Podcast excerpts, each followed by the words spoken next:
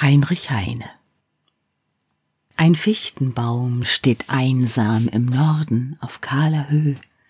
Ihn schläfert, mit weißer Decke umhüllen ihn Eis und Schnee. Er träumt von einer Palme, die fern im Morgenland einsam und schweigend trauert, auf brennender Felsenwand.